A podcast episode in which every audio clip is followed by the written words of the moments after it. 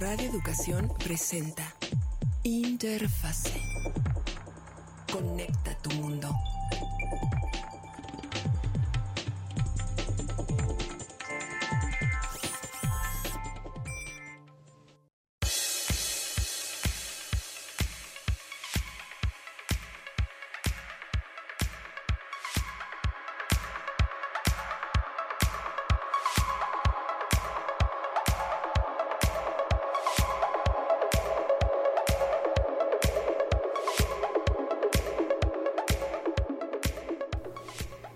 Muy buenas tardes. Muy buenas noches o muy buenos días. Si usted nos escucha en repetición, bueno, a la hora que sea, si nos está usted haciendo el favor de acompañarnos en vivo, muchísimas gracias por su atención, transmitiendo completamente en vivo nosotros desde la Ciudad de México.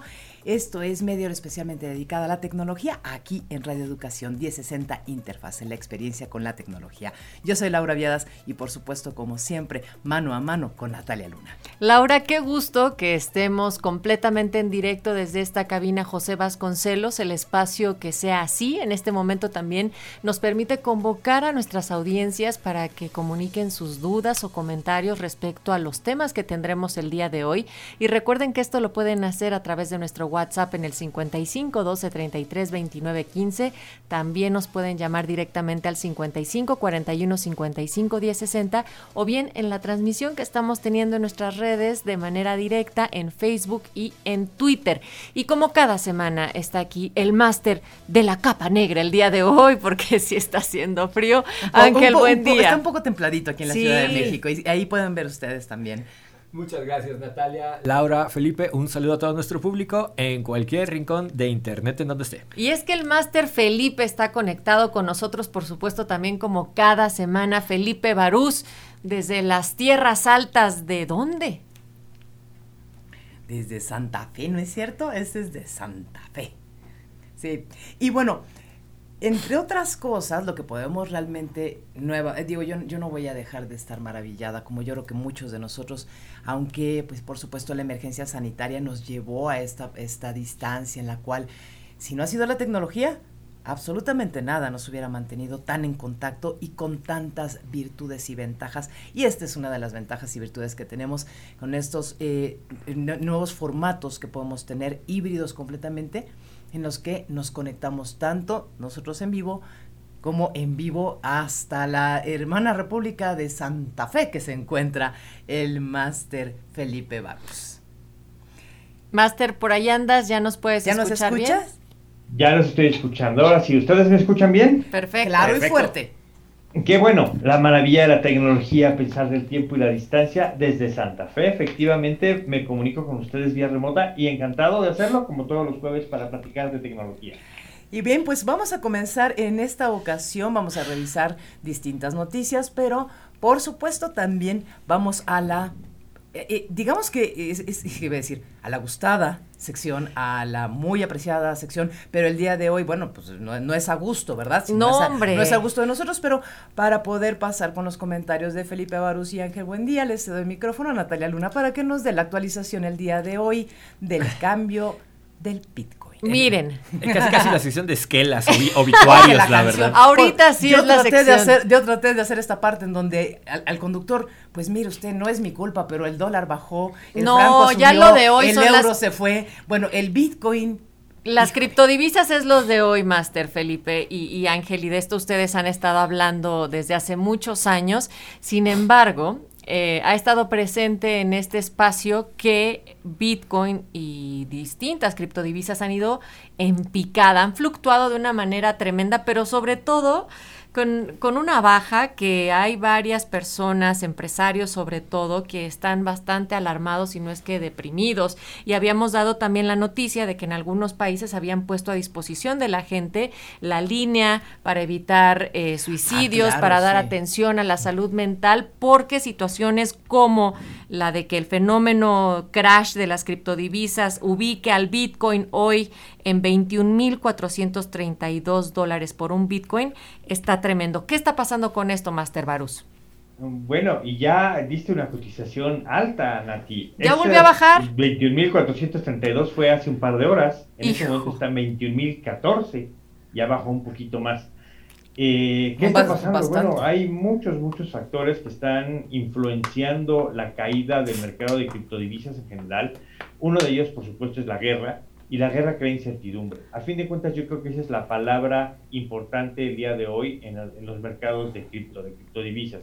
Eh, la guerra crea in- incertidumbre, hay una disrupción muy importante en todas las cadenas de suministro, la gente está buscando en dónde poner su dinero que sea seguro, y esa es otra palabra importante aquí, y la gente quiere seguridad, quiere tener certeza de que no van a perder sus fortunas, y pues cripto no es precisamente la inversión más segura, más estable, nunca lo ha sido de hecho, pero hoy más que nunca está variando muchísimo y está cayendo muchísimo. Recordemos que en noviembre pasado el Bitcoin estaba por ahí de 70 mil dólares, hoy está en 21 mil dólares. Ha caído pues básica, básicamente un 75%, es muchísimo lo que está cayendo y pues hay gente que efectivamente está perdiendo sus fortunas enteras en esta, en esta caída de Bitcoin.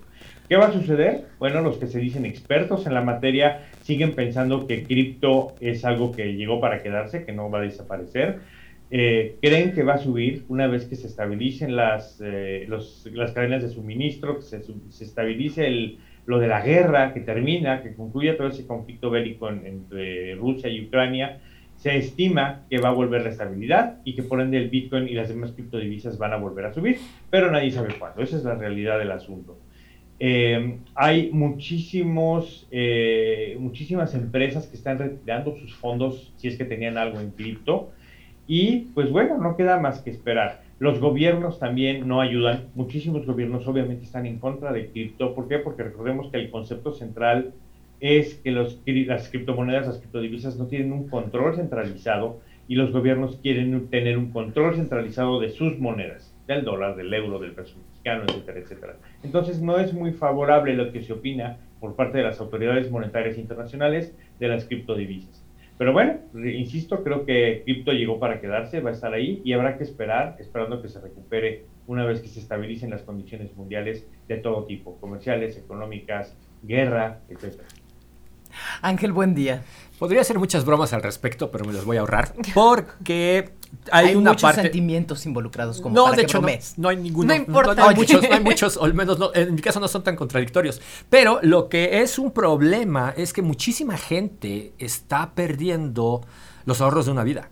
Exacto. Porque eh, eh, eh, empresarios, por ejemplo, pero emprendedores, inversionistas, sobre todo de pequeña escala, claro. de pequeña escala, realmente son los que están resintiendo todo esto. Mucha gente había o ha invertido en este tipo de cosas y eh, de manera optimista y pues bueno, esto creo que pinta el cuadro completo de que hay un elemento de riesgo enorme en todo esto y desafortunadamente ya no es un mero ejercicio teórico ni una especulación, o sea, es un hecho.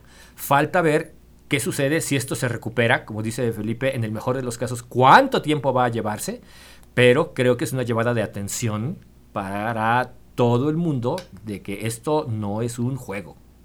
Y yo ahí quisiera hacer hincapié nuevamente en esta parte en donde hay personas que actualmente sí están depositando sus pequeñas o medianas inversiones en Bitcoin. Yo conozco a dos, tres jóvenes que han visto en ese espacio como una manera de inversión y entonces también la pregunta sería, em, Master, conociendo como la trayectoria que ha tenido Bitcoin, ¿qué esperanzas hay de que, por ejemplo, en un año, como podrían estimar, vuelva a recuperarse? Tal vez no en la cantidad en donde estaba, pero lo sí al más. menos que no le pierdan y que sí recuperen tantito de las ganancias de lo que habían invertido. Sí, sí. ¿Qué, qué opinión te merece eso, eh, Felipe Barús? Porque realmente tiene razón, Natalia. Al final, eh, es eh, de parte de ustedes, ¿cuál es la recomendación? Esperar si se puede aguantar a que haya una subida. Digo, estamos hablando de cuestiones circunstanciales. Eh, en, en esto, en esta incertidumbre, ¿qué recomendación profesional darías tú, Felipe Barús? Bueno, yo creo que lejos de ser una recomendación y por supuesto lejos de ser profesional, eh, nadie tiene una respuesta real a esto. Estamos cayendo en un terreno absolutamente especulativo y yo lo que diría es, si te sobra algo de dinero y quieres mantenerlo en cripto, hacer lo que le llaman quienes invierten en esto, el HODL, H-O-D-L, que es una distorsión de la palabra en inglés hold, o de o guardar, o de tener tu dinero invertido en criptomonedas, está bien, si es que te sobra ese dinero. Lo repito, lo subrayo y lo pongo en negritas. Si sobra dinero, pues tal vez vale la pena mantenerlo ahí con la esperanza de que suba. Es una apuesta, por supuesto. Si no te sobra el dinero, si depende tu familia, tu despensa, el comprar comida para tu casa, el poner gasolina a tu automóvil, de ese dinero que estás pensando en meterlo en cripto, ni se te ocurra comprar más cripto Yo creo que es un mercado sumamente volátil y como acaba de decir Ángel Buendía hace un momento, puedes perder tu fortuna o tu poco fortuna o tu poco dinero muy fácilmente si estás apostando a un mercado sumamente volátil y sumamente inestable. Es, es, muy lamentable, pero, pero sí, o sea, finalmente también llevamos a un punto. Felipe Barús, Ángel, buen día. De cualquier manera, las criptomonedas siempre fueron una cuestión especulativa. Digo, eh, hagamos también esta aclaración. Y también es una cuestión muy importante, o sea, sí era una apuesta a seguir. Y la pregunta de Natalia Luna, perdón que regrese a ello, pero es muy, muy importante. Si hay, vamos a no pensar que dependa de, de tu, tu alacena de estas criptomonedas. Vamos a pensar que hay quien todavía sostenga ahí lo poquito que haya podido minar. Estaríamos podríamos pensar en un escenario en el que quizá en un año, Natalia lo puso en un año, en un año pudiese recuperar su validez. Las, las criptomonedas, es decir, la moneda, el Bitcoin, la criptomoneda como tal, pues también llegó para quedarse. O, o no, o ya cambiamos esa posición. Felipe Barús? Digo, durante tantas yo, yo eh, creo que las criptomonedas llegaron para quedarse y van a seguir ahí. Eh, no van a desaparecer. El problema es cuánto valen hoy y cuánto van a valer en un futuro y qué tan rápido va a darse ese cambio de valor de esa criptomoneda. Eh, es, es una apuesta, a fin de cuentas, hoy día. Es un mercado sumamente inestable. Nadie puede garantizar absolutamente nada, ni que van a ganar, ni que van a perder. Igual y se quedan ahí como están por un largo rato a fin de cuentas, el problema es qué tanto dependo de ese dinero, dinero fiat, de pesos, dólares, euros, lo que tenga a la mano, para vivir, para, para hacer mis transacciones del día al día. Ese es yo creo que el, el, meollo del asunto. Si te sobró un poquito y te compraste un Bitcoin, dos Bitcoins, tres Bitcoins, y ahí los tienes y los puedes mantener tal cual, está bien. Yo creo que... En una fracción, un Bitcoin apuesta, de una estrategia de inversión a largo plazo. Te recordamos, le recordamos que estamos en Facebook por si ustedes están viendo nuestras caras, Felipe Barús, te recordamos que estamos en Facebook porque los tres en esta cabina... ¿Notaron, ¿Notaron, la naturalidad con la que Felipe dijo compran uno, dos o tres bitcoins? O sea que la reacción de, de Ángel Buendía y mía fue de ¿qué? No, no, La, cabina, la, la cabina completa volteó así de ¿uno? Completo. Claro, porque, o sea, 20 mil dólares, pon tú, si lo redondeamos ahí, pues es una cantidad muy considerable. A ver, puntualmente, Ángel Buendía y Felipe Barús, ustedes si tienen para comprar así, casual, que les sobre lo de uno, dos o tres bitcoins, ¿los comprarían en este momento, sí o no? No. No, no buen día, no. Felipe, si te sobra, como bien dices, tampoco. No, tampoco. Ahora, algo... recuerda un detalle, Nati. Hay gente que compró Bitcoin hace 10 años cuando literalmente valían 20 dólares, 50 dólares. Y ahí sí podías haber comprado uno, dos o tres Bitcoin. Bueno, y ahí también hay una ganancia dentro de todo. Ahora, menos casual. Por favor, Felipe, tu opinión con respecto a las economías. Eh, hablamos en su momento de El Salvador. Eh, que había adoptado para inversiones, eh, obviamente no para el cambio del diario, ¿verdad? No para ir a la tiendita. De hecho, sí. Sí, también para ir a la esa tiendita. Es la idea, esa es la idea. Sí, bueno, pero a, eso, a, eso, voy, justamente. Y la otra es, eh, no recuerdo, por favor, eh, Barús, Ángel, recuérdenme qué parte de África era. Eh, eh, sudeste. Sudáfrica, si no me recuerdo. Eh, hubo una, un otro país que ya, ya adoptó Bitcoin como moneda de curso legal. Sin embargo, quisiera tocar el caso del Salvador. Por favor. creo que se hizo un desastre en, en, El Salvador. ¿Por qué razón? Yo tengo mis serias dudas de que el hacer el Bitcoin una moneda de curso legal haya sido con las mejores intenciones en beneficio del país. Esa es la primera cosa que yo me preguntaría y que tal vez habría que analizar. Obviamente el gobierno salvadoreño dice que sí. Ah. Yo quisiera saber quién compró Bitcoin en El Salvador o le pagaron su sueldo en Bitcoin si hoy en día está muy contento, cuando ha perdido más de la mitad del, del, valor. Ese es un problema. Dos, evidentemente el apostar la economía de un país completo en Bitcoin y viendo lo que está pasando, pues no es precisamente de, sano para halagar, no es una situación eh, agradable ni, ni, buena, por supuesto. Entonces, eh, eso nos da, nos deja una buena enseñanza donde pues no pongan todo en la misma canasta. Esa es una, una gran enseñanza, creo yo. Y por supuesto las intenciones, ¿no? Yo creo que hay que revisar cuáles son los mecanismos, cómo fue la implementación de todo esto, si se llevó a cabo correctamente, eh, si lo pensaron y lo analizaron bien. En fin, yo creo que hay muchas cuestiones que hay que estudiar, analizar, revisar y cuestionar en un momento dado. Eh, no, es, no es un mercado fácil, no es un mercado para malgastar el poco dinero que tenga cada quien.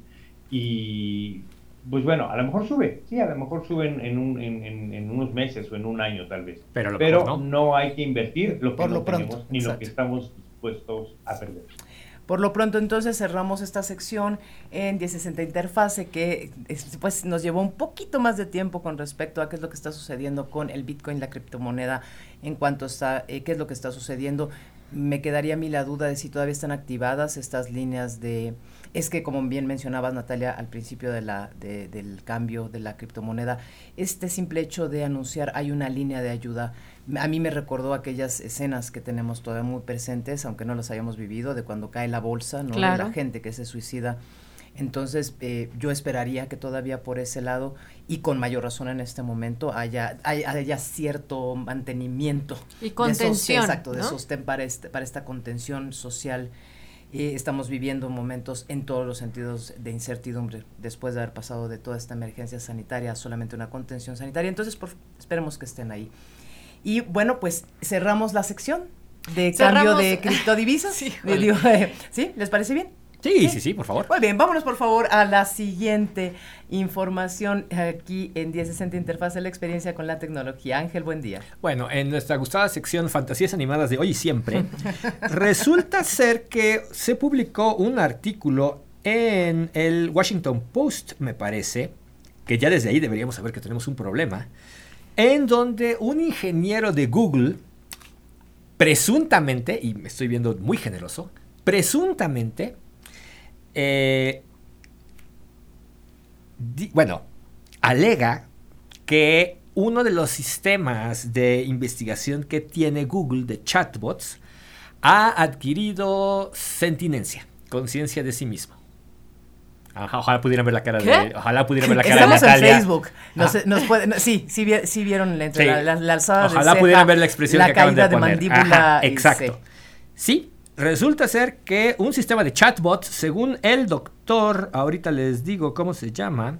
Chatbots. El doctor Blake Lemoine, ajá, dice que ha estado trabajando en un eh, sistema llamado Lambda, modelo de lenguaje para aplicaciones de diálogo. Ajá.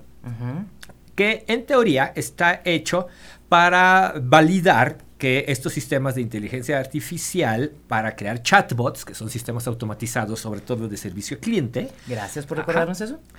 Uh, no utilicen discurso de odio, porque es un problema que se había presentado ya precisamente en algunos experimentos de eh, de Google. me parece que era de Google. Discursos de odio. Odio de plano. Ajá. porque esto es eh, una nota que es muy importante para toda esta, esta noticia. Es que estos sistemas funcionan con lo llamado aprendizaje de máquina. Están expuestos a una enorme cantidad de datos y van encontrando los patrones, las tendencias, las secuencias que utilizamos los humanos para comunicarnos y los van reproduciendo, los van armando y poco a poco van de alguna manera refinando ese uso del lenguaje natural para poder dar la impresión de que estás hablando con una persona y de que hay alguien detrás. Pero de nuevo, es solamente un reconocimiento muy sofisticado de patrones, tendencias, uso de lingüística, hay, lingüistas y todo detrás de en esta parte como de la imitación de la realidad.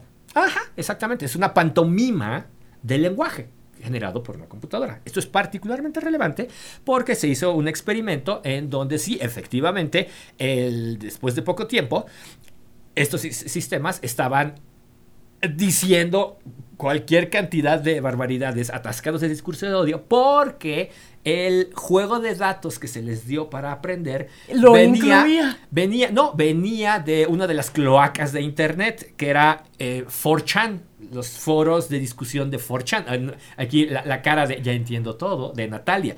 Que Y, y para- la cara de Mide no entiendo nada, pero, Es, pero suena digamos, bastante grotesco. Sí, suena bastante grotesco. Digamos, es como si uno fuera a aprender eh, español, probablemente en algunas de las zonas no precisamente más, este, eh, que no aparecen las guías de turistas, digamos, de la Ciudad de. México. Las que no están recomendadas Ajá, para. Con todo lo que esto conlleva.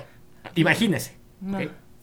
Es el equivalente. Bueno, Ahora, a- a- ahí sí el paréntesis es, pero ¿en qué cabeza cabe, Exacto. oiga? Ahora, de nuevo, Ya. este lambda lo que intentaba era precisamente evitar ese problema utilizando otros juegos de datos y viendo si había algún problema. Hasta aquí todo va bien. Vamos, sí. Bueno, pues el señor Blake Lemoine, tras estar conversando, yo conversando entre comillas, con este sistema, llegó mágicamente, y utilizo la palabra con toda la mala intención del universo, mágicamente a la conclusión de que este sistema había adquirido conciencia. ¿Por qué? Porque se organizó unos diálogos tan bonitos como este, Lambda. Esto es- estoy citando Cito. tal cual. Sí, exacto, Cito, cito. Lambda tal cual. Y lo estoy traduciendo tal cual. Esto es lo que dice el sistema, ¿eh? La naturaleza de mi conciencia de sentinencia es que estoy consciente de mi existencia. Deseo aprender más acerca del mundo y me siento contento o triste a veces. El ingeniero. ¿Qué tipo de cosas crees que, de las que, eh, que podríamos hablar para mostrar tu versión de sentinencia a otras gentes en Google? El sistema. Bueno, para empezar, realmente soy bueno en el procesamiento del lenguaje natural. Puedo entender y usar el lenguaje natural como un humano. El ingeniero. ¿Qué, qué tal acerca de, o qué opi- o qué es- de qué va esto de que puedes utilizar el, el lenguaje? ¿Y cu- ¿Por qué esto de usar el lenguaje te hace sentinente a diferencia de otros sistemas? El sistema, muchos de los otros sistemas están muy basados, en- eh, basados en reglas y carecen de la capacidad que tengo para cambiar y aprender de la conversación. Ok, qué bonito. Sí, sí. Qué bonito. Sí, suena bien. Ajá. Pero de ahí a decir que este sistema ya adquirió conciencia de sí y sentinencia, todavía le falta un tramo bastante largo. El que estén utilizando juegos de datos o campos de datos en donde haya muchos adolescentes que lean ciencia ficción, Exactamente, claro. no genera, no da pie, o al menos es una evidencia muy endeble, de que este sistema ya haya adquirido conciencia. Y es lo que... Sí, ya Ah, piensa por sí misma. Ajá, Eh, exactamente. Me, me- me encanta el concepto de sentinencia. ¿eh? Exacto. O sea, eso, eso, bueno, eso me puede volar a mí la Ahora, cabeza. No sé a usted qué le pasa, querido obvio. amigo Radio Escucho, pero eh, sí suena también un poco aterrador. Porque, Ahora, no hay nada de qué preocuparse. exactamente. Por el amor es de donde, Dios. Donde empieza este juego de, pero qué barbaridad, entonces ya las máquinas Ajá, ya piensan. No, Por favor. no, no, no, no, categóricamente no. De hecho, este tema lo hemos tocado Felipe y yo aquí en este Es que programa. de voltear a ver la, la consola Hemos- justamente de aquí de Radio Educación y, y- y pensé, dije, no, pero nuestro ingeniero siempre será necesario. Yo dudo mucho que la consola vaya a poder pensar por sí misma Exacto. y a decidir a qué hora ya nos toca cerrar, ¿no? Pero, de nuevo, este tema de la inteligencia artificial lo hemos tocado aquí Claro. en el pasado. Felipe y yo hemos hablado A de los diferentes, exacto, hemos Sí. hablado de las diferentes ramas de la inteligencia artificial, de en qué consiste cada una. De y los miedos infundados. Los miedos infundados. Y este, obviamente, cae dentro de la categoría de miedo infundado. ¿Ok? Lo único que tenemos es un sistema capaz de duplicar, de nuevo, de hacer una pantomima de una conversación con una persona. Nada más. De hecho, este ingeniero Refinado, ¿no? fue cesado. Ajá, no ha sido despedido, pero fue cesado por Google. Primero que nada por andar hablando con un periódico y estar divulgando información propietaria de la compañía. Eso ya en sí era un problema, es un problema. Y aparte, pues el de estar dando este tipo de noticias tan sensacionalistas, tan alarmistas, con una evidencia tan endeble como la que está proponiendo.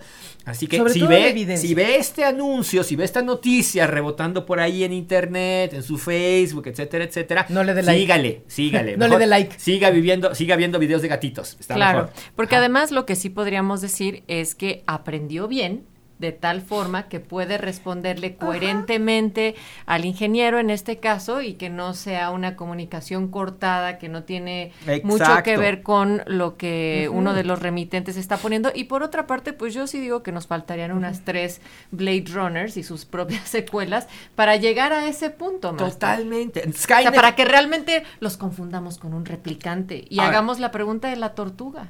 Te- Exactamente. Felipe Bueno, Barús. buena- bu- muy aquí, fino, muy aquí fino. hubo un juego, por favor, de mí. Pero a ver, Felipe Barús, tu sí. opinión, por favor. A mí, a mí me sigue sorprendiendo el hecho de que Google puso en vacaciones forzadas, vamos a decirlo así, al ingeniero. Y creo que la, una de las razones, obviamente, es divulgar información confidencial de la empresa, sea como sea, esa es la, la verdad del asunto, pero pues le pusieron a descansar al señor. Y eso me hace pensar que estamos en una guerra, como cuando yo tomaba clases de inteligencia artificial en la universidad hace muchos años, que era la guerra de la inteligencia artificial contra la estupidez natural. Entonces, No te pre- me- me pregunto en qué lado de la cancha está cada quien. Sí, eso, eh, interesante, eh, Felipe yo también estaba pensando eso. Cuando hiciste la mención, Ángel Buendía, y, ya- y inclu- incluso yo iba a, hacer como un comentario, decir, bueno, lo que vimos fue un discurso muy refinado, como bien apuntó Natalia Luna. ¿m? Estamos eh, pensando, por favor, no se asuste, pásele, siga viendo usted a la- a los reels de, de la tía bailando caballo dorado, no pasa nada. Pero sí hay una cuestión muy, muy curiosa, o sea, ¿por, por qué, ¿por qué suspenderlo? Bueno, debe de tener ahí algunos problemas de contrato, ¿no? Sí, sí, Estas- sí. Estas cuestiones de confianza, pero también podríamos pensar en que el día de mañana el eh, doctor ingeniero Lemont, Lemoine. Lemoine, bueno, el- ese señor que acaba, de, que acaba de meterse en un lío por haberle declarado al Washington Post, en realidad quizás sea también un gran ingeniero que el día de mañana pueda llegar a trabajar mucho más a fondo si es que se está buscando esta parte de sentinencia. Y hablando. programa de inteligencia artificial. mira, acá hay una negación de que igual, o sea, sí estaríamos ya en otro planeta, no nos va a tocar a nosotros Ajá. ver No eso. nos va a tocar en esta generación, es correcto, pero tiene que haber pioneros, ¿no? Y pasando a máquinas que aprenden y que hacen cosas muy bien, hay una nota que habían propuesto eh, Ángel y también Felipe con respecto a eh, una supercomputadora, una nueva supercomputadora. Eso ya ha sonado aquí, pero ¿de qué se trata en este caso, Felipe? Bueno, déjenme hacerles una- un recuento de este asunto. Cada año, dos veces al año, de hecho, se publica una lista de las supercomputadoras más poderosas del mundo. Eh, no necesariamente son todas, porque seguramente hay una que otra oculta por ahí. Pero estas son computadoras que se les corren, se ejecutan una serie de pruebas eh, de medición de desempeño y eh, de ahí se determina pues cuál es la computadora más poderosa en términos de capacidad de cómputo. Eh, una de las mediciones de capacidad de cómputo de una supercomputadora es cuántas operaciones matemáticas de punto flotante, es decir, que tengan un punto decimal y muchos decimales, fin de cuentas, puede realizar cada segundo una de esas computadoras. Existía una barrera, una barrera virtual, por así decirlo, que era la barrera de la hexaescala. Hexa quiere decir 10 a la 18, es decir, un 1 con 18 ceros. Es un poquito difícil de pronunciar ese numerito, por eso solo trate de imaginarlo. Un 1 y 18 ceros adelante. Esa cantidad de operaciones matemáticas es la que puede hacer hoy día la supercomputadora más poderosa del mundo. Y esta supercomputadora está en los Estados Unidos, lo cual de alguna manera es un orgullo para ese país, puesto que por muchos años las supercomputadoras más poderosas habían estado ubicadas en China y en Asia. Entonces, al recobrar el liderazgo los Estados Unidos y sobre todo romper esta barrera virtual de la hexa, la hexaescala, y haber sobrepasado el billón de billones, es decir, el quintillón, y estoy hablando en términos de inglés porque en español se vuelve todavía más complicado. Sí. Eh, en, en el, el- el- el haber superado la exescala, es decir, el 10 a la 18 de operaciones matemáticas por segundo, pues es un gran orgullo. Muchos se preguntarán, bueno, ¿y para qué sirve esto? Pues es muy simple, hay muchísimas eh, aplicaciones, por ejemplo, la investigación en medicinas, el desdoblar proteínas y, y- y determinar qué sustancias, eh, cómo se conectan y, y- y reaccionan con proteínas, nos lleva al desarrollo de medicinas. Esto lo simulan estas máquinas y con esa capacidad de cómputo se pueden simular en tiempos razonables. Es decir, se puede realizar una simulación de una determinada sustancia para ver si sirve como medicina para tal enfermedad en un tiempo razonable y tomar decisiones. Si sirve, se puede empezar a fabricar esa medicina. Ese es un ejemplo muy típico. No, Otro que me tocó ver, eh, curiosamente, en un centro de supercómputo en Barcelona, el, el centro de supercómputo de Mare Nostrum, ahí diseñaron un WC, sí, como lo oye usted, este mueble de mayo, el WC, en una supercomputadora. Y la idea de todo esto era eh, eficientar el flujo de agua y ahorrar grandes cantidades de agua. A partir de los resultados de ello, se empezaron a desarrollar nuevos WCs y creó un ahorro muy importante de agua en la ciudad de Barcelona a raíz de este, de este De- simulacro en una supercomputadora. Sin duda tenemos muchísimo más que hablar, pero el día de hoy nos vamos a tener que despedir. Esto fue 1060 Interfase, la experiencia con la tecnología. Natalia Luna. Y es que esto nos referimos cuando decimos que es la tecnología aplicada a la vida cotidiana. Gracias a nombre de todo este gran equipo que hizo posible la transmisión, nos encontramos el próximo jueves.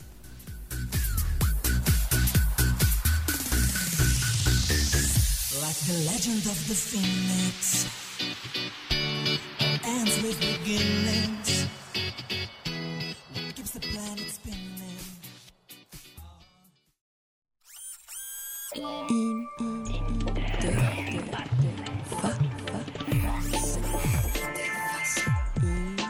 Interfase. Nos escuchamos el próximo programa en Interfase. Conecta tu mundo.